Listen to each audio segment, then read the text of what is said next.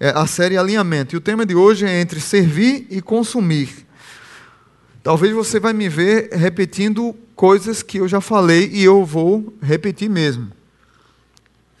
É intencional. A ideia de alinhamento, como eu falei para vocês já há alguns dias, toda empresa tem que alinhar, toda instituição tem que alinhar, toda, toda a rede de pessoas, de gru grupo que tem um objetivo tem que realinhar, senão a gente não consegue caminhar.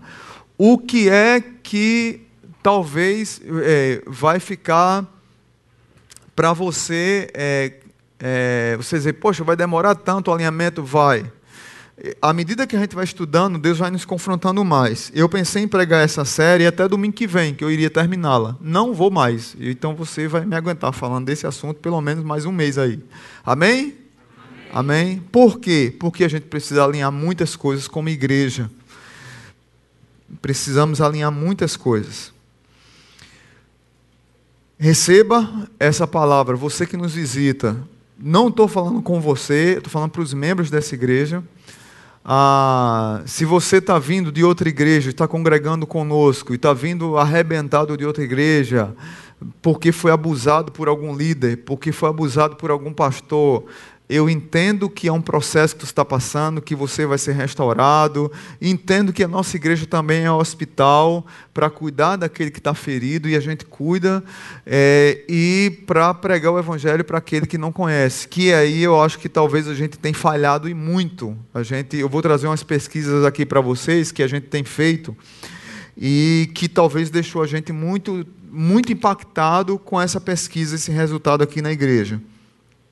É, e quero dizer para você que quero respeitar esse seu tempo, mas talvez o que me motiva a continuar pregando e desafiando essa série é o conceito antibíblico de muitas pessoas, que muitas pessoas têm em relação a ser membro de igreja, a, ser, a, ter, a ter compromisso com a igreja. Então, quando eu falo aqui, eu falo pisando em terreno sagrado, porque a gente trabalha muito com a dor do outro, mas ao mesmo tempo a gente não pode é, mudar o culto, mu mudar o nosso discurso bíblico por causa da dor do outro. O outro vai passar a dor, o outro vai sofrer a dor. A gente tem que entender, tem que respeitar, tem que dar mão para ele levantar. Mas a gente tem que sempre estar ajustando, sempre realinhando, porque senão a gente perde o foco. O apóstolo Paulo diz em 1 Coríntios capítulo 12, verso 8, é 14, verso 8: se a trombeta der som incerto, quem vai se preparar para a batalha? Quem foi militar sabe o que eu estou falando. Quando dá alvorada de manhã, que o corneteiro vai tocar, o quartel tem, um, tem uma profissão no quartel chamada corneteiro. Ele faz o curso de corneteiro, que é para dar a, a, as ordens do dia numa corneta. E vai lá no, no alto-falante, no fonoclama, na boca de ferro, toca lá, alvorada. Tá, tá, tá, a gente já sabe que é para acordar, meu amigo. Tem que acordar todo mundo e formar e equipar. Então quando o, o, a corneta toca, a gente sabe o que é que tem que ser feito. Paulo usa essa figura na igreja de Corinto, que é a que eu vou trabalhar hoje, é, para que a igreja ela se realinhe, se ajuste.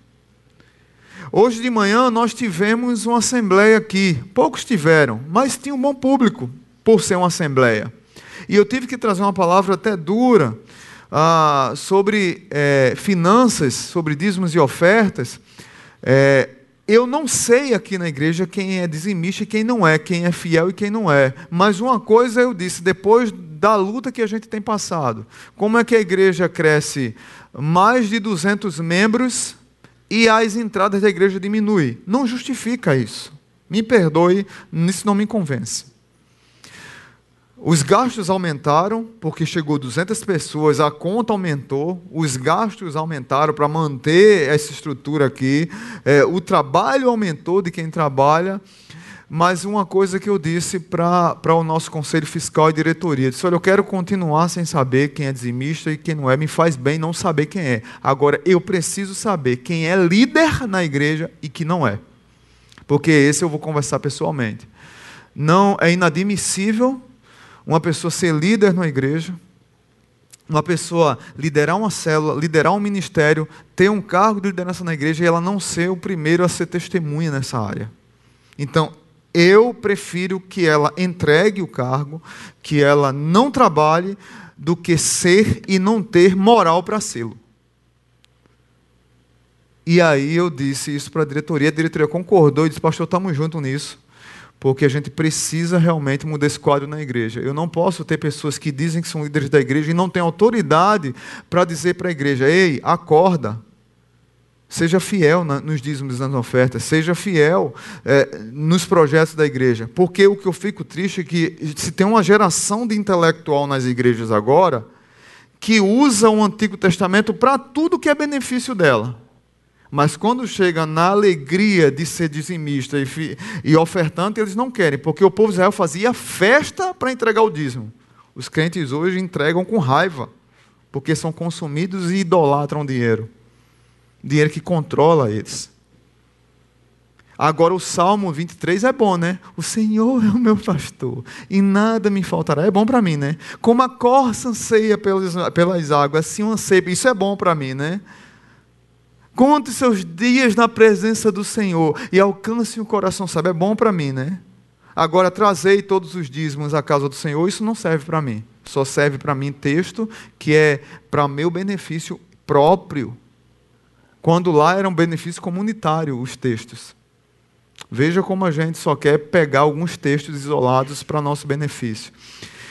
Então a gente está realmente reajustando algumas coisas na igreja. Por quê? Porque a igreja se tornou um clube para muitas pessoas. E igreja não é clube. As pessoas chegam na igreja com a mente consumista, com a mente ansiosa. Pastor, quem dá mais trabalho na igreja? Eu não vou dizer que a nossa igreja tem pessoas que dão. Não tem, nossa igreja é muito tranquila nesse ponto. Mas, se eu puder enumerar quem dá trabalho, é quem já veio da terceira, da quarta, da quinta igreja. E dá muito trabalho, não é pouco. Uma pessoa que dá tanto trabalho, que dá mais trabalho do que a nossa igreja está com 560 membros, mais ou menos. Mas tem dois, dois ou três que dá mais trabalho do que os 560 que tem aqui. Você consegue entender porque a gente tem que pregar o evangelho para o não crente? Para discipular o não crente? Estão conseguindo entender onde eu quero chegar? Tem pessoas que drenam tanto a nossa energia porque tem uma mente consumista, porque tem um, uma mente ansiosa, inquieta e que quer trazer isso para a igreja.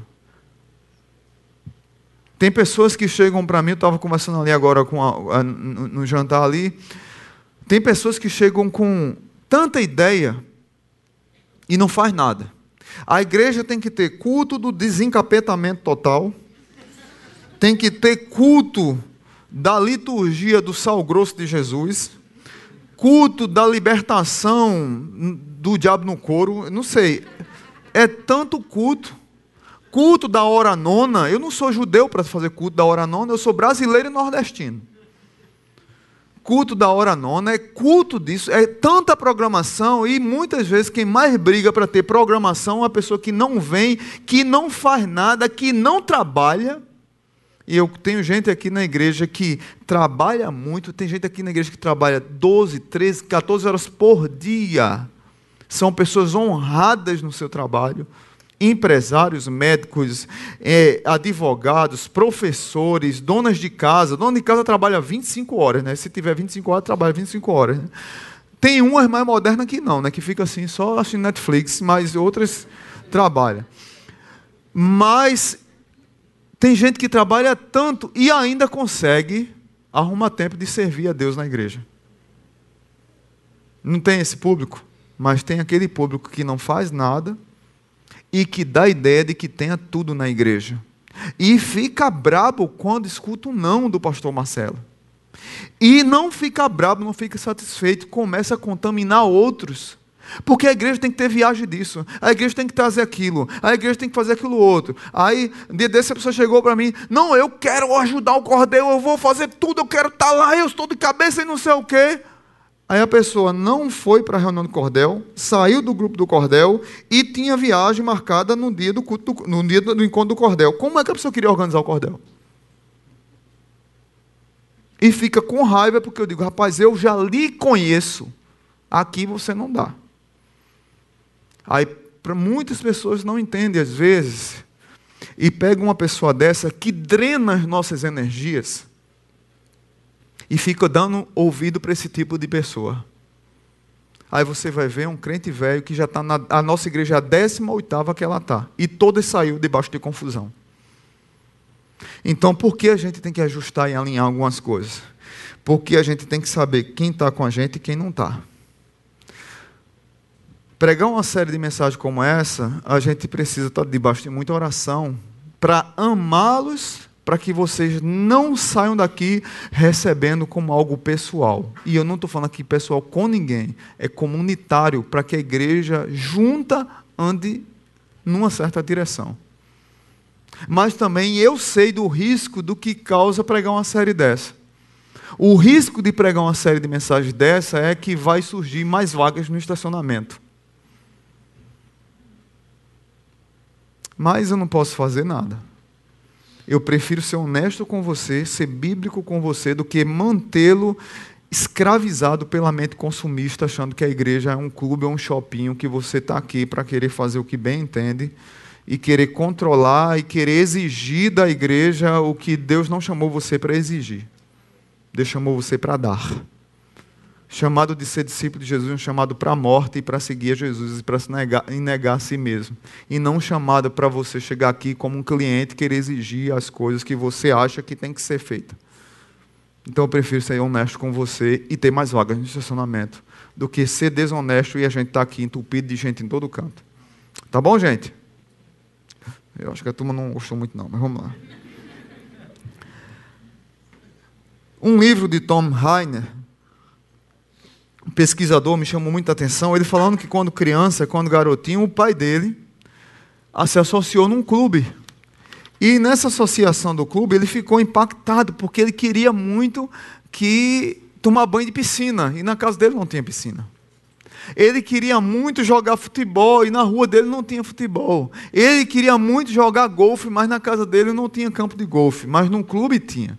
E aí o pai dele se associou ao clube, se tornou sócio e começou a pagar mensalmente. Ele tinha um clube. Essa cultura invadiu o mundo ocidental de uma maneira gigantesca.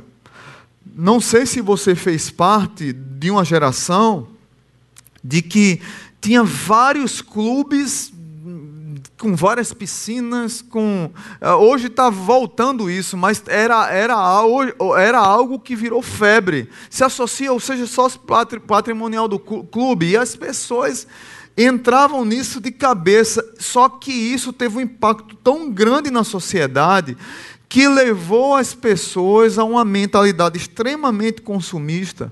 E essas pessoas chegaram nas igrejas com essa mentalidade consumista, entra naquela naquela vibe e naquela doença consumista que Zygmunt Bauman dizia, naquela ideia do, do, da sociedade líquida e do mundo consumista, Bauman dizia o seguinte: que nós achamos que nós somos consumistas. E nós gostamos desse título de consumista, nós gostamos dessa cultura de consumista, mas na verdade, as empresas que nos consomem. Nós achamos que consumir, consumismo, mas na verdade nós é que somos consumidos pelas empresas.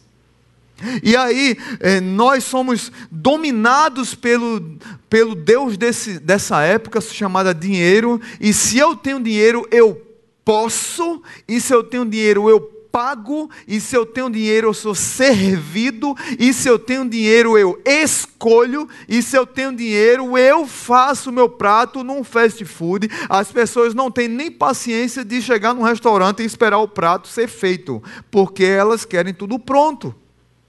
Essa é a ideia de clube que foi entrou na mente da sociedade e as pessoas achando que são consumistas, mas na verdade elas que são consumidas. Essas pessoas chegaram nas igrejas e elas não conseguem identificar a contracultura do evangelho. A contracultura do evangelho que que vai de encontro a essa cultura é, é, é, pequena de clube é, consumista e de que eu pago para ser servido, quando você chega na igreja, a mensagem consumista, ela cai por terra, porque na igreja você é convidado a servir e não a ter regalias. Na igreja, ser membro significa não ter privilégios, mas dar privilégio aos outros. Considere os outros superiores a si mesmo. Na igreja diz: quer ser primeiro que seja o último quer ser servido que sirva. Na igreja, ser membro significa não que outras pessoas irão me servir, mas que eu vou servi-las. Na igreja se ensina, não se ensina que pague uma mensalidade e você terá pessoas cuidando de você. Na igreja se ensina que tudo que você tem não é seu, é de Deus. Inclusive o seu dinheiro. E você é dizimista e ofertante e ainda vai servir. Veja como muda a cultura. Essas pessoas chegam nas nossas igrejas, elas não conseguem é, encarar isso, não conseguem perceber isso. E aí a gente escuta coisas do tipo assim: esta, esta é a minha igreja, então você tem que tocar música da maneira que eu quero. Eu já ouvi reclamações aqui nessa igreja, por exemplo, assim: o louvor estava cantando num tom errado, estava cantando duas oitavas abaixo. Eu digo, rapaz, o cara não tem o que fazer.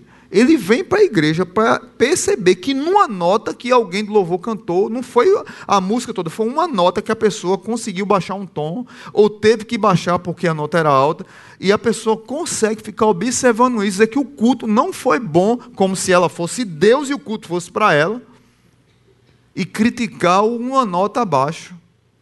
E a pessoa não consegue se entregar à adoração, mas na verdade ela quer ser adorada, mente consumista. Aí, isso chega no meu ouvido, às vezes eu fico doente, às vezes eu fico bravo se o hormônio estiver alterado. Como eu disse para Linaldo hoje.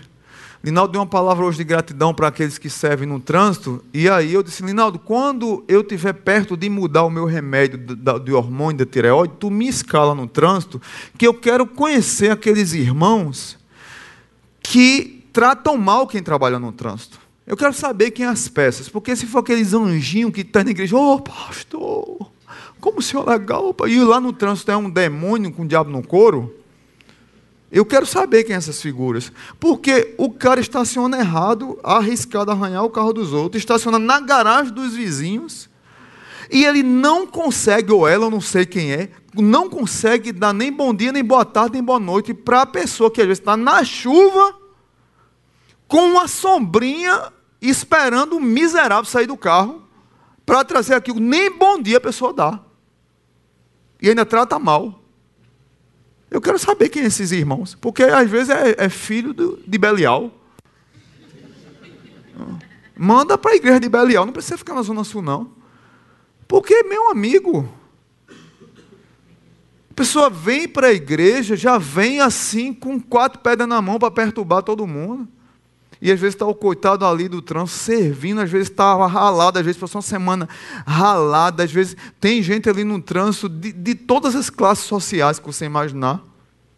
Mas o cara trata o irmão do trânsito como se fosse o, o, o funcionário dele na empresa que ele trata mal, que não deveria tratar assim. E às vezes a pessoa que está lá no trânsito está mal, teve uma semana mal, mas está ali com amor cuidando da pessoa. Às vezes chega aqui com uma grosseria, com estupidez. Às vezes a igreja está lotada, tem uma idosa para sentar. Tem irmãos que dizem assim, pastor, eu não vou pedir. Eu não vou pedir para.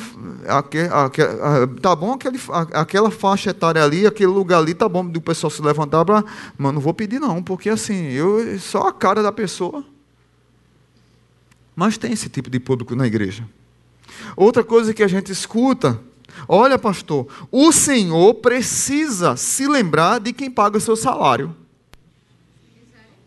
É, a gente escuta coisa desse tipo, né? Não, eu não escuto, não. Eu acho que a pessoa tem medo do meu tamanho, mas eu já escutei. Mas graças a Deus eu aprendi com um pastor. Eu aprendi, não, eu vi um pastor, um meu ex-pastor, dizer três vezes para um grupo de pessoas quem paga o meu salário não é você. Quem paga meu salário é Jesus Cristo. Porque a igreja é o corpo de Cristo. E é, a, é o corpo de Cristo que paga, não é você. E essa pessoa tinha uma, um dízimo alto na igreja e ele achava que a igreja dependia dele. Ele saiu da igreja com raiva, Deus mandou três que dava três vezes mais do que aquele. Para a mesma igreja. Eu vi isso acontecer. Eu disse: está aí um ensino que Deus me deu. Nunca ter medo desse tipo de público, porque tem pastor que tem medo. Graças a Deus na Zona Sul, hoje eu não escutei, nunca, nunca mais escutei isso, não, mas eu já escutei quando eu sumi aqui no início. Escutei esse tipo de coisa. E eu tive a oportunidade de dizer o que ouvi do meu pastor: quem paga meu salário não é você, é Jesus Cristo. É o corpo de Cristo. Eu tenho convicção do que eu faço e da obra que Deus me chamou para fazer.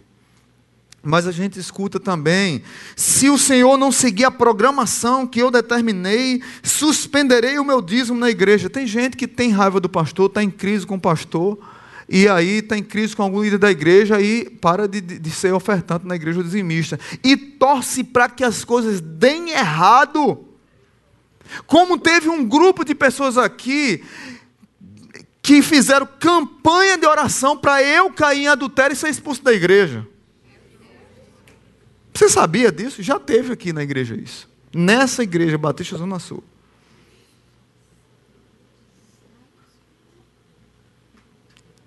Mas a gente se encontra com esse tipo de pessoas na igreja ainda.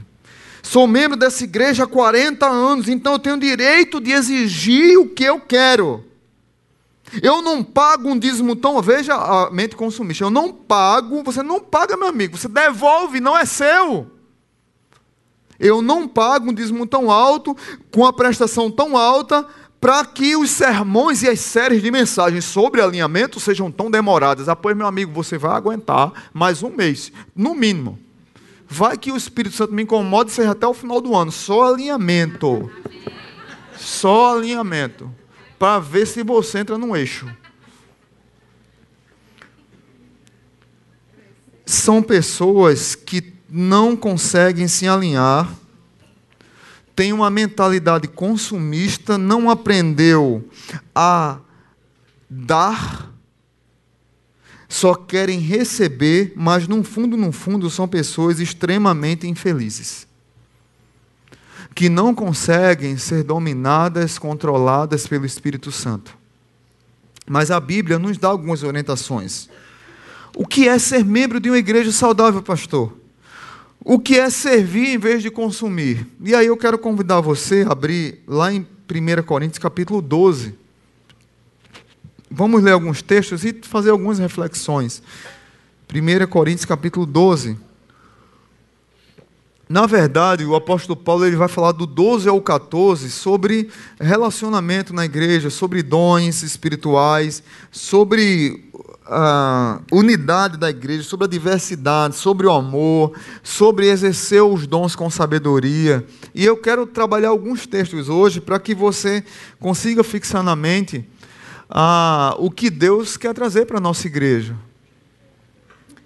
O apóstolo Paulo, 1 Coríntios 12, a partir do 12, eu quero ler a partir do 12 até o 26, diz assim: Ora, assim como o corpo é uma unidade, Embora tenha muitos membros e todos os membros, mesmo sendo muitos, formam um só corpo, assim também com respeito a Cristo, pois em um só corpo todos nós somos batizados em um único Espírito, quer judeus, quer gregos, quer escravos, quer livres. E a todos nós foi dado beber de um único Espírito. O corpo não é feito de um só membro, mas de muitos. Se o pé disser, porque não sou mão, não pertenço ao corpo, nem por isso deixa de fazer parte do corpo. E se o ouvido disser, porque não sou olho, não pertenço ao corpo, nem por isso deixa de fazer parte do corpo. Se todo o corpo fosse olho, onde estaria a audição? Se todo o corpo fosse ouvido, onde estaria o olfato? De fato, Deus dispôs cada um dos membros no corpo segundo a sua vontade, a sua é a de Deus. Veja bem esse texto. De fato, Deus dispôs cada um dos membros no corpo segundo a sua vontade. Se todos fossem um só membro, onde estaria o corpo? Assim há muitos membros, mas um só corpo. O olho não pode dizer à mão: Não preciso de você. Nem a cabeça pode dizer aos pés: Não preciso de vocês. Ao contrário, os membros do corpo que parecem mais fracos são indispensáveis, e os membros que pensamos serem menos honrosos tratamos com especial honra. E os membros em que nós não em que nós é, em nós são indecorosos são tratados com decoro especial enquanto os que em nós são decorosos não precisam ser tratados de maneira especial, mas Deus estruturou o corpo dando maior honra aos membros que dela tinham falta, a fim de que não haja divisão no corpo, mas sim que todos os membros tenham igual cuidado uns pelos outros. Quando um membro sofre, todos os outros sofrem com ele. Quando um membro é honrado, todos os outros se alegram com ele. Pai bendito, que a tua palavra encontre abrigo nos corações aqui presentes. E que as poucas lições aqui sejam poucas, mas a minha oração é que sejam profundas e que tragam transformação. Obrigado porque o Senhor nos desafia a falar com a igreja, uma palavra dura, mas com amor, a começar em mim. Obrigado porque o Senhor tem me encorajado o Senhor tem me animado a trazer esse tipo de mensagem para realinhar a igreja, para reestruturar a igreja, para mostrar para a igreja que nós levamos o Evangelho e a igreja de Jesus a sério. E aqueles que estão conosco, que entendam que isso aqui é feito com amor e com zelo pelo Senhor e por eles, para que tenham segurança de que nós estamos chamando para andar num caminho estreito, que é muito mais seguro do que o caminho largo. No nome de Jesus. Amém. O que significa ser membro de igreja e não consumista? Ser membro da igreja significa que todos nós somos partes necessárias de um todo. Cada um tem sua parte, cada um é importante com o seu jeitinho, com a sua maneira. E Paulo está trazendo para a igreja essa palavra dura. Capítulo 12, capítulo 13, capítulo 14 de 1 Coríntios é uma palavra dura. Porque, desculpem os corintianos, mas os corintianos davam um trabalho para o apóstolo Paulo. Não tem nenhum corintiano aqui na igreja, não, né? Amém? Amém? Só tem palmeirense, esporte. Né? A minha filha ali levantando a mão. Vai, ela, Conceição, Lívia ali. Lívia acha pouco e bota um hino do Corinthians para eu ouvir. Ela sabe que eu amo Corinthians e bota isso, né? Aí você vê o apóstolo Paulo, quando ele quer falar dos erros de uma igreja, ele fala dos corintianos, né? Então você vê como dá trabalho essa turma. Mas vamos lá, brincadeira à parte. Paulo queria trazer uma palavra para esses irmãos que, se você ler toda a carta de, de Paulo aos Coríntios, era uma igreja que vinha com vários problemas. E muitos dos problemas dessa igreja era de relacionamento, era de direcionamento, era de falta de amor, era de falta de unidade, era de falta de aproveitar a diversidade no meio da unidade, era de não tratar os outros com jeito, com doçura, com zelo, de uns considerarem-se superiores aos outros. Eles tinham uma percepção de membresia totalmente equivocada. A cidade de Corinto é uma cidade extremamente atual extremamente contemporânea. Tinha dois portos gigantescos. Vinha, vinha gente da Ásia, da África, da própria Europa, que era lá. Os portos de Coríntios vinha, vinham um navio gigantesco de, de, de mais de um continente. Era extremamente turística eram, vinham pessoas de outras igrejas, pessoas de outras culturas. Tinha um shopping gigante de várias possibilidades, consumistas, secularizadas, falsos ídolos, prostitutas, sexo de rodo para quem quisesse, de todo jeito, para todos os públicos. Tinha shopping centers culturais para sexo Qual é a diferença de Coríntios para hoje?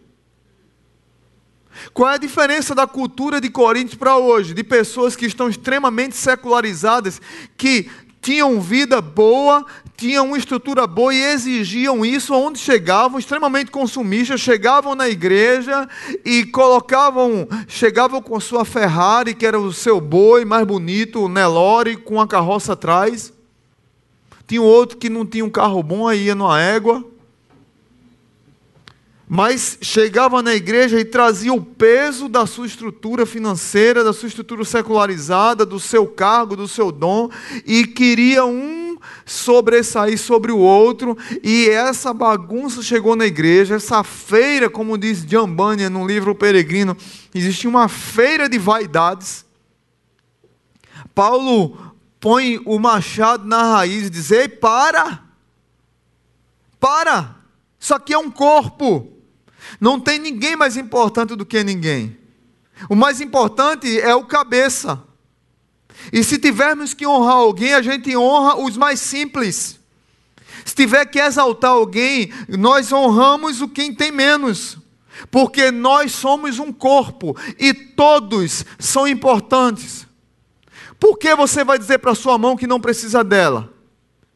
Porque eu vou chegar na porta da igreja? Porque eu sou um pregador, eu sou um professor de escola bíblica, eu estou no louvor, eu vou tratar mal quem me recebe lá no trânsito.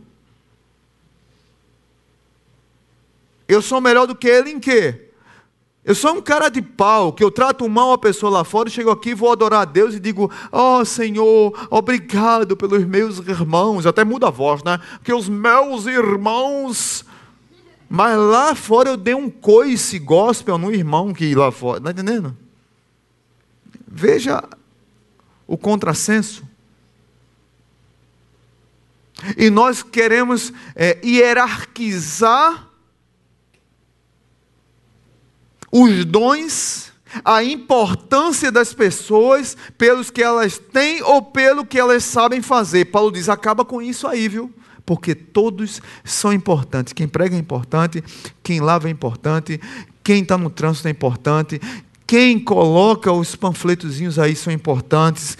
Todos são importantes porque todos são partes e juntos completam um todo. Aquele irmão que pega o seu chiclete que você põe embaixo do banco, ele é importante. Amém? Mas a culpa é do menino de quatro anos, né? Não é? Você que coloca chiclete que eu já vi. Não tem aquele meme da cara de Henri Cristo, né? Eu vi o que você apagou. Jesus viu o que você apagou, né? Eu já vi adulto colocando chiclete que eu fiquei com vergonha e fiz que não vi. E depois eu fui lá e peguei no chiclete mole ainda e tirei lá. Nem, eu estava tão nervoso que eu nem lembrei de pegar um papel e pegou, peguei com a mão mesmo assim. Meu Deus do céu. Mas acontece isso. Somos importantes, até quem é esse irmãozinho que limpou lá. Aconteceu um fato que eu gosto sempre de citar, porque sempre tem pessoas que têm essa cultura nas igrejas e não conseguem enxergar o que faz o serviço mais simples e às vezes o serviço mais duro. Certa vez uma pessoa queria me apresentar alguém e alguém do trânsito não podia ficar lá e eu fiquei no trânsito ali fora. Eu tenho que ficar mais vezes. Linaldo, me escale para o trânsito, eu quero ir para o trânsito. Principalmente quando tiver o hormônio acabando, o remédio do hormônio. Aí eu nunca, aí eu estava no trânsito lá, na, na, eu fiquei no trânsito e a pessoa veio aqui no banheiro, alguma coisa assim. Jaume, eu comecei a pregar agora, só 10 minutos. Mas tá bom, eu vou conseguir resumir aqui. Dê mais cinco. Aí, aí eu fui lá fora, fiquei no trânsito. E aí chegou uma madame, daquelas madame assim, poderosa, Zé, ré, ré, rérrima. Que o, o salto era 38 centímetros assim. E ela entrou assim, ela. Uma pessoa saiu e bateu a porta do carro e ela saiu. Aí eu, boa noite, senhora, seja bem-vinda. Ela, Desse jeito, né? E eu assim, normal, né? Aí quando ela, a madame entrou com o segurança dela e outra pessoa, aí foi lá no espaço conviver, aí a pessoa, oi fulana, aquele beijo de, de distância assim. Que coisa linda, fiquei feliz demais que você aqui. É, você tem que conhecer meu pastor, escutando o barulho lá fora, né? Lá dentro, né? Eu disse, pronto, quer ver, rapaz? Quer ver? Eu não acredito que a mulher que olhou para mim agora. Porque entrou umas três mulheres, né? Mas uma que nem olhou para minha cara. Aí lá, eu quero conhecer seu pastor, porque eu gosto tão bem dele, não sei o que e tal, aquela coisa toda. Aí ela, ah, cadê o pastor Marcelo? Dessa, tipo Leila, assim, sabe que faz barulho onde chega, né? Débora, Cláudia, né? Cadê o pastor Marcelo? Aí pegou a madame, aí vem a madame, né? Assim. Aí vem, volta. Pastor, cadê o pastor? Está ali no trânsito. Ai, quer ver? Eu disse, eu não acredito. Eu disse, Senhor, não, não seja, não seja, não seja, não seja, não seja era a mulher. É, ele é o seu pastor? Aí, opa, tudo bem, senhora. Boa noite. De novo, no meu coração, pecaminoso, de novo. Boa noite de novo lá dentro, né? Mas eu estava no trânsito, eu não era nada, né? Veja, veja a cabeça das pessoas, gente. Gente, essa mulher ficou com tanta vergonha que ela entrou no carro e foi embora. Ela não ficou para o culto, ela nunca mais veio aqui na igreja. Eu acho que ela é dessa cultura de que pastor não pode. Aí vai quebrar a cara, porque ela vai me ver varrendo, ela vai me ver ajudando no trânsito, ela vai me ver ajudando, vando na secretaria, ela vai me ver na cozinha, lavando um prato e, e dando um golpe na comida também, né? Eu não sou de ferro, né? Então, assim, é, é, é triste mas tem pessoas que chegam na igreja com essa cultura. E quer hierarquizar, e Paulo está dizendo: olha, todos são importantes, todos estão juntos, todos fazem a obra de Deus, todos fazem partes para que um todo se complete, e esse todo é o corpo de Cristo chamado igreja. Amém? Então nós devemos servir, por menos que, por mais que achemos que o nosso dom é pequeno, que o nosso, o, a, a, nosso talento é pequeno, mas você é importante na obra de Deus. Não, eu só, eu só posso dar, pastor, um fio de cabelo. Esse fio de cabelo vai ser importante na hora determinada, porque Deus chamou você para dar esse fio de cabelo, essa unhazinha da sua vida. É o que você pode fazer naquele momento, naquela hora, mas é importante para a obra de Deus. Amém? Não seja consumista, sirva. Amém?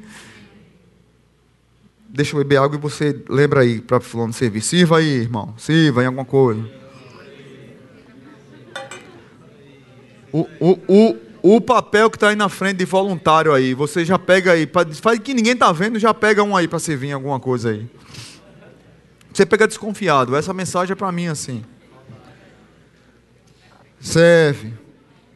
Segunda lição: ser membro da igreja significa que somos diferentes, mas trabalhamos juntos. Fugimos dessa cultura de que você paga para outras pessoas trabalharem para você. Fugimos da cultura de que de que eu tenho um papel, uma importância maior do que os outros. Todos são importantes, mas eu preciso compreender que, apesar de que eu tenho um dom que talvez seja mais expressivo do que o outro, e o outro tem um dom menos expressivo do que o meu, nós juntamos e trabalhamos em unidade no meio da nossa diversidade. Algumas Bíblias têm no capítulo 12 assim: diversidade na unidade. Não sei se a sua tem isso como cabeçalho a partir do verso 12. Ou unidade na diversidade, ou diversidade na unidade. O que é isso? É que tem vários dons. E todos são importantes, como diz o verso 26, de maneira que se um membro padece, todos os membros padecem com ele. Se um membro é honrado, todos os membros se regozijam com ele. Ou seja, nós temos um caminho, nós temos uma direção.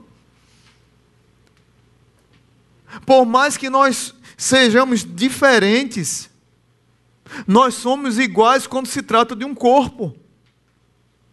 E é essa analogia que o apóstolo Paulo está querendo trazer para a igreja de Corinto, que vivia num declínio de relacionamento e cada um queria viver ao seu lado, cada um queria viver do seu jeito, cada um queria ter as suas, como a cultura de hoje. Eu consumo, eu tenho poder, eu posso pagar, eu posso comprar, o corpo é meu, as regras são minhas. Paulo diz: quando vem para a igreja, meu amigo, acabou isso. Você precisa mudar o óculos da sua cosmovisão. Você precisa entender que você é um ser integral e não um ser particionado.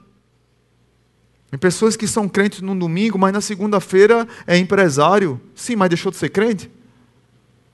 É dona de casa, é professora de universidade. Por isso que eu tenho dificuldade com essas visões ideológicas hoje. Porque o cara esquece que ele é crente. E ele começa a abraçar ideologias extremamente antibíblicas, quer de direita, quer de esquerda. E aqui eu não estou falando de, de. Porque está tão briguento esse negócio que chega a dar abuso mas as pessoas esqueceram de que elas são convocadas para serem cristãs em sua completude e não particionar a fé. Ah, eu sou, eu sou crente domingo, mas na segunda e a sábado eu não sou? Que história é essa? E aí segue a terceira lição. Ser membro da igreja significa que tudo aquilo que eu faço se baseia no princípio bíblico do amor. Capítulo 13 o apóstolo Paulo vai dizer, capítulo 13, lá no final do capítulo 12, Paulo diz: Olha, olha, igreja de Corinto, eu vou mostrar agora a vocês um caminho sobremodo excelente. O início do capítulo, do versículo 1 do capítulo 13, na verdade, não tinha essa divisão de versículo, é, é uma peça literária só, Aí Paulo diz: Agora eu vou passar a vocês um caminho sobremodo excelente. E aí ele fala aquele texto bem famoso: Ainda que eu fale a língua dos homens e dos anjos, sem amor seria como sino, como metal. Que é uma peça linda literária.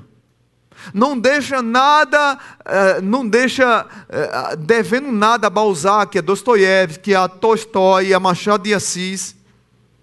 É uma peça literária de altíssimo nível. Luiz Vaz de Camões escreveu uma poesia baseada, famosíssima, baseado nesse texto. Renato Russo gravou uma música baseado num texto de Camões e daqui. Quantas Bach compôs músicas Baseado no capítulo 13, nós vamos pregar em casamento, nós vamos falar em festas de namorados, os namorados se, se, se congregam, se comemoram e usam 1 Coríntios capítulo 13. Mas 1 Coríntios capítulo 13 não está falando de amor entre homem e mulher. Não é que não pode ser usado nessas ocasiões, pode sim, amém por isso. Mas o texto de 1 Coríntios está falando para uma igreja que está desunida, para uma igreja que está uma feira de vaidades, para uma igreja que está desalinhada, para uma igreja que cada um quer viver por si. E Paulo convoca todos para viverem em uníssono por amor. E diz: quer viver uma igreja verdadeira? Ame quer viver uma igreja verdadeira, entenda que a igreja precisa se submeter à palavra e ao amor, que é o maior dos dons. Não adianta você ser um excelente pregador e não amar o próximo. Não adianta você ser um excelente professor, um excelente é, é, recepcionista, um excelente é, que trabalha na limpeza, um excelente secretário, um excelente mestre, se você não ama o próximo. Não adianta, porque o maior é o amor. E aí Paulo confronta a igreja de Coríntios a viver biblicamente baseado no amor. Ele diz: o amor é sofredor, o amor é benigno, o amor não é invejoso, o amor não trata com leviandade, o amor não se soberbece, verso 4 e 5. O amor não se porta com indecência, não busca os seus interesses, não se irrita facilmente, não suspeita do mal, não fica procurando defeito nos outros para atacar os outros, coloca uma lista de julgamentos para querer atacar os outros outros. Paulo diz que no nosso meio deve ter esperança, fé e amor, mas o maior destes é o amor. E perfaz, quer um exercício lindo para você fazer em casa? Hoje, abre 1 Coríntios capítulo 13. E quando chegar na palavra amor, você troca amor por Jesus.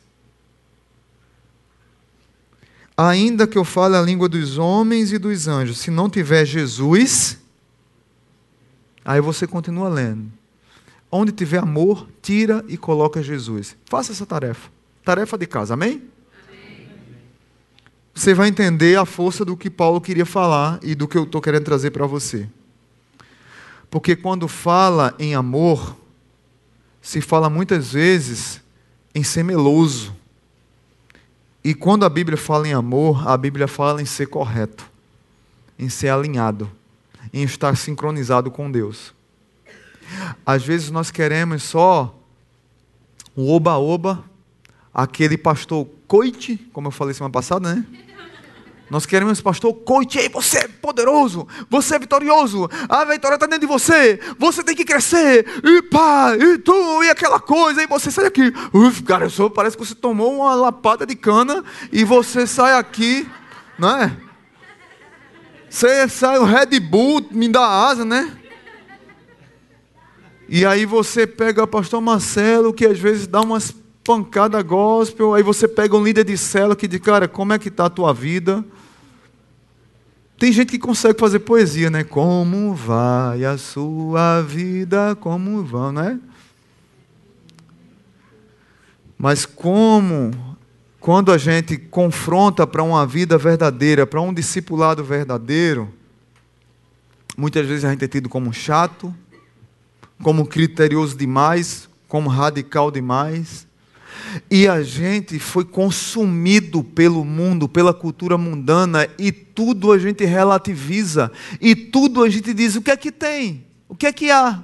Está tudo legal, pastor. E a gente não assume o compromisso como igreja do Senhor, e só é bom, pastor, se ele prega palavras boas. E só é bom o líder de célula, está tudo bem. Se o líder de célula me confronta, porque eu tô, é, eu não tenho compromisso com horário, eu não, olha, vocês sabem que eu tenho, eu tenho um abuso com horário, né? Eu tenho um abuso, eu tenho, não sei, eu acho que é, em Pernambuco tudo é longe demais, tudo. Então você para chegar no canto tem que ser três horas antes. Aqui em Natal, você tudo é perto demais, você sai três horas depois. Aí já terminou o evento. E você acha que quem está organizando está errado. Porque você está acostumado a chegar atrasado.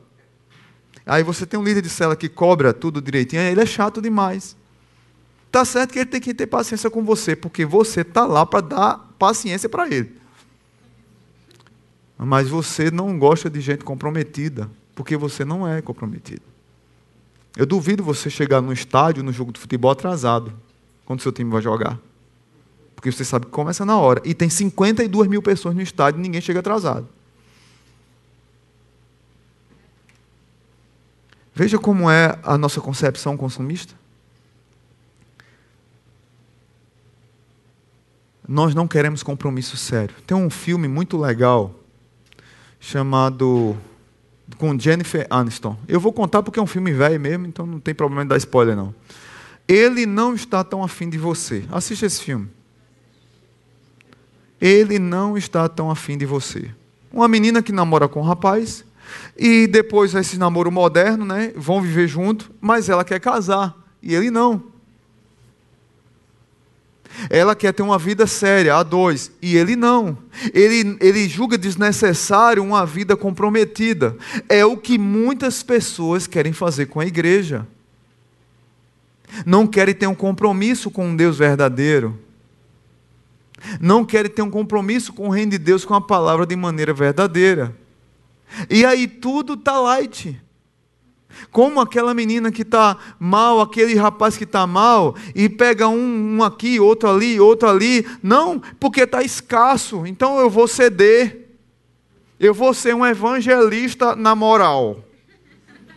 Então eu vou namorar porque vai que ele se converte. Não, ele não vai, ele vai transar com você, ele vai jogar você no lixo e vai acabar.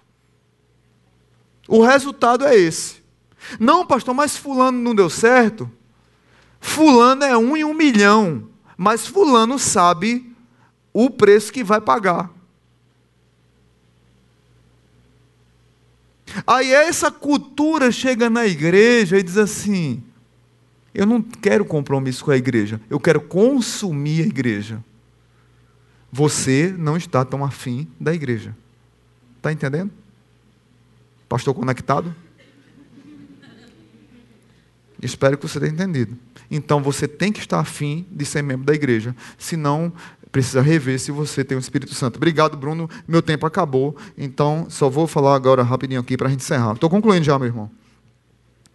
Me orienta aí só mais cinco minutos. Me perdoe pela demora. Amado, está corrigido, já estou de olho aqui.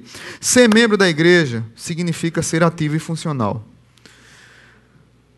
E isso é ser bíblico. Hoje a gente vive uma geração de pessoas que não entendem o que é doação, não entendem o que é se dar, não entendem o que é. não entende a alegria de se tornar membro da igreja e trata a igreja como um clube. Tem pessoas que são tão descomprometidas com a igreja, tão descomprometidas, que é o, é o tipo de crente chamado ANP apenas na Páscoa e no Natal. Só vai nesses dois cultos. E eu tive uma reunião com a nossa liderança semana retrasada, eu disse a eles, nós precisamos transformar o culto de Natal e fracioná-lo nos domingos de dezembro para não ter crise no dia 25, porque todo mundo quer viajar, quer ir para sua família, e tem que ir mesmo visitar a família, pregar o evangelho para a família, tem que ir mesmo. E o crente ANP vai chegar aqui, vai boiar, porque vai estar fechada a igreja. Porque ele só vem no Natal e na Páscoa. Porque ele não tem compromisso com a igreja. É bom o culto de Natal? É. É evangelístico? É. Mas tem pessoas que só vêm nesse dia e dizem o ano todo que são crentes comprometidos da Igreja Batista Zona Sul e seu pastor é Marcelo. Eu não sei nem quem é. Está entendendo? Não são pessoas que são funcionais e ativas na igreja, não tem compromisso com a igreja, não entende que compromisso é, traz alegria de serviço, traz alegria da administração e me convida a ser ativo e funcional. As pessoas não conseguem compreender que a vida delas toda pertence a Deus. E para mim é uma alegria devolver a Deus parte da minha vida. É para mim alegria e privilégio ser dizimista, ser ofertante, é, trabalhar no ministério, cantar, louvar, trabalhar no, no trânsito, trabalhar na recepção, trabalhar na coordenação de culto, trabalhar trazendo uma água, trabalhar numa célula. Para mim isso é privilégio, alegria, porque eu junto com os meus irmãos, eu eu digo para mim mesmo, eu não sou meu, eu sou do Senhor.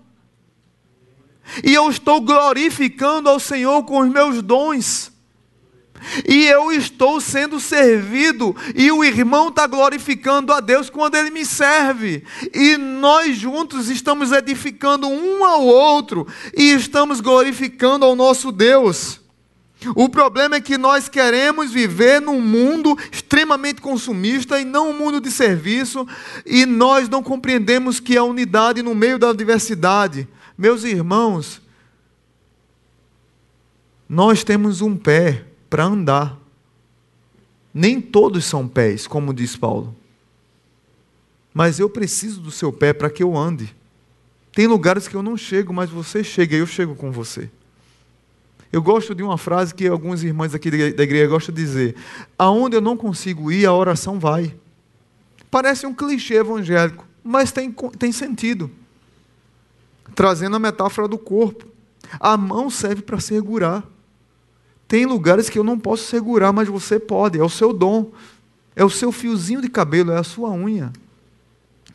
O ouvido é para ouvir, o olho é para enxergar, o nariz é para sentir. É para nós unidos como uma orquestra, como um corpo, fazermos juntos a obra de Deus. E nós precisamos entender que nós precisamos estar juntos como corpo, fazendo a obra de Deus. Mas nessa cultura que nós vivemos, além de ter crente Natal e Páscoa, tem o crente EAD. Como eu já falei aqui na igreja. O que é que a gente faz com o crente EAD? Para mim, é um incircunciso de Israel. a gente precisa pegar uma faca de pão e fazer a cirurgia de fimose nele. Igual fazia no Antigo Testamento, para o cabo se ajeitar de uma vez só. Meus irmãos, foi tão bom, aí no primeiro culto uma pessoa me abraçou e disse, pastor, obrigado, viu? Eu precisava. Gente, é, era, não é mais membro da igreja porque foi, tirou do hall de membro já. Mas chegou, me deu um abraço ali, obrigado pela palavra. Faz mais de um ano que a pessoa não vinha na igreja. E hoje a pessoa acompanha os cultos, sabe tudo da nossa igreja, pela internet. Mora vizinho aqui da igreja. Aí disse assim, eu não sei se foi a esposa ou se foi o marido, disse assim, não, vamos assistir pelo YouTube hoje. Aí um dos dois disse, não, vamos pessoalmente hoje. E aí eu falei do crente EAD. Mas essa cultura que nós vivemos. Você precisa ter compromisso com a igreja e com Deus. Para concluir, é, foi feita uma pesquisa com várias igrejas, mais de 1.500 igrejas, sobre as pessoas que realmente têm compromisso com a igreja, que servem, que se doam, que doam.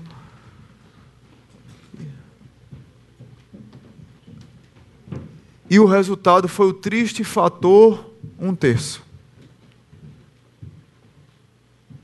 Das 1.500 igrejas, a maioria do resultado foi o seguinte: a cada 300 membros, só e apenas 100 têm compromisso verdadeiro com a igreja. Isso é um fenômeno mundial. Infelizmente, é um fenômeno antibíblico. Eu fiquei olhando para a nossa igreja, orando por essa situação e fiquei triste. Hoje nós recebemos 67 novos membros, ou foi 66, não lembro. Nós, eu acho que ultrapassamos, eu também não lembro, Vânia, me ajude se eu estiver errado, a gente passou de 500 membros na igreja. 520, 530, não sei. Será que a gente só tem 200 membros que servem? Mas no hall de membros da igreja Zona Sul tem 500 e pouco. Gente, esses números não querem dizer nada se as pessoas não têm compromisso com Cristo. Por isso a série Alinhamento. Por isso a série Alinhamento, por isso a pregação de compromisso e serviço e não do consumismo, porque eu preciso ser honesto com você. Se você está vindo de outra igreja, nós temos uma direção, nós temos um carrinho, nós temos uma carrocinha, simples do nosso jeito de ser igreja, da nossa maneira de ser igreja. Se você topa ir conosco, Suba na nossa égua, suba na nossa carroça, ande conosco. Nós gostamos de andar devagar. Eu não estou preocupado com a igreja cheia, lotada, com números de pessoas que não querem compromisso e muitas delas, às vezes, chegam apenas para minar e drenar nossas energias. Eu gosto de gastar energia com gente que tem compromisso com Jesus porque às vezes está passando por uma tribulação, num casamento, com um filho. Às vezes pessoal, às vezes é uma crise emocional pessoal. O cara acordou e disse: Rapaz, eu vou fugir de casa, moro sozinho. Eu não aguento eu. O cara está em crise, e aí? A senhora não espera e briga com ele mesmo. Está em crise, mas é uma pessoa que a gente pode contar. Eu prefiro gastar tempo e energia com essas pessoas. Eu não tenho saúde, e os irmãos sabem das minhas lutas de saúde, eu não tenho saúde. E Deus não me chamou. E aí eu tenho que ter foco e eu tenho que ser honesto com vocês. Eu não tenho saúde, nem tenho tempo para gastar energia e drenar energia com gente que não tem compromisso com Deus e que acha que a igreja é um shopping e que ela veio aqui para consumir a Igreja Batista Zona Sul. Meu irmão, se você veio aqui para consumir a igreja, você não é bem-vindo. Se você veio aqui para ser bênção nessa igreja, para ajudar essa igreja a avançar para que vidas sejam restauradas e alcancem a salvação. E se você veio também para ajudar aqueles que estão precisando, que estão mal, arrebentados, estão em crise. Se não, eu quero ajudar o pastor a restaurar pessoas. Seja bem-vindo. Agora você veio para dar trabalho e não quer mudar, porque o problema é, é um que quer dar trabalho e não quer mudar. Que muitas vezes mina a nossa paz. E às vezes a gente fica, fica pensando: será que vale a pena? E graças a Deus que Jesus tem restaurado meu coração e tem dito assim para mim: Marcelo, siga em frente, vale a pena, porque tem 99 que quer. Por mais que tem um que tira sua energia, mas tem 99 que quer. Eu morri por todos. Lute pelos 99 e deixe um comigo. Jesus trata com ele. Então eu continuo disposto a servir. Mas eu quero dizer para você: seja bem-vindo se você quiser vir para contribuir. Amém? Pai Santo, obrigado pela tua palavra. Obrigado por tua igreja. Obrigado porque aqui é uma igreja que ensina com zelo e com amor a servir, não a consumir. Obrigado porque foi um preço caríssimo na cruz do Calvário, foi pago pela minha vida e pela vida dos meus irmãos. Obrigado porque o Senhor se deu por mim, pelos meus irmãos, e esse alto preço nos trouxe unidade no meio das nossas diferenças. Obrigado porque hoje nós temos liberdade e amor, e todos aqui me conhecem e sabem o amor as lágrimas derramadas, as horas de joelho dobrado no chão, minha, do, da minha família, do pastor Arthur e sua família, do pastor Paulo e sua família, dos líderes de células dessa igreja, o amor que nós temos pela igreja. E que muitas vezes nós temos que trazer uma palavra dura para realinhar algumas coisas. Até para sermos claros. E para que a trombeta dê um, dê um som certo. E para que todos aqueles que adentrem essas portas entendam que aqui toca a trombeta de Jesus. E aqueles que querem entrar pela porta estreita são bem-vindos. Mas não venha desviar, não venham defraudar a fé daqueles que têm e querem compromisso com Jesus. É tão dura a tua palavra muitas vezes que Jesus dizia: Cadê aqueles que estavam me seguindo e me ouvindo? Foram embora? Vocês também não vão embora? Muitas vezes a palavra de Deus é tão dura que Jesus disse assim: Melhor, melhor lhes fora amarrar uma pedra no joelho e se lançar num rio, aqueles que desviam no caminho alguns dos meus pequeninos. Essa palavra é dura, mas é com amor. E aqueles que têm um espírito e que têm ouvidos para ouvir, ouçam o que o Espírito diz à igreja. Que o amor de Deus o Pai, que a graça maravilhosa de Jesus e que a comunhão do Espírito Santo nos guie, nos dê uma semana cheia de paz, mas de serviço e não de consumismo. No nome de Jesus. Amém. Dê um abraço no seu irmão. Vamos ficar de pé para cantar essa música. Dê um abraço e diga a ele assim: se ajeite.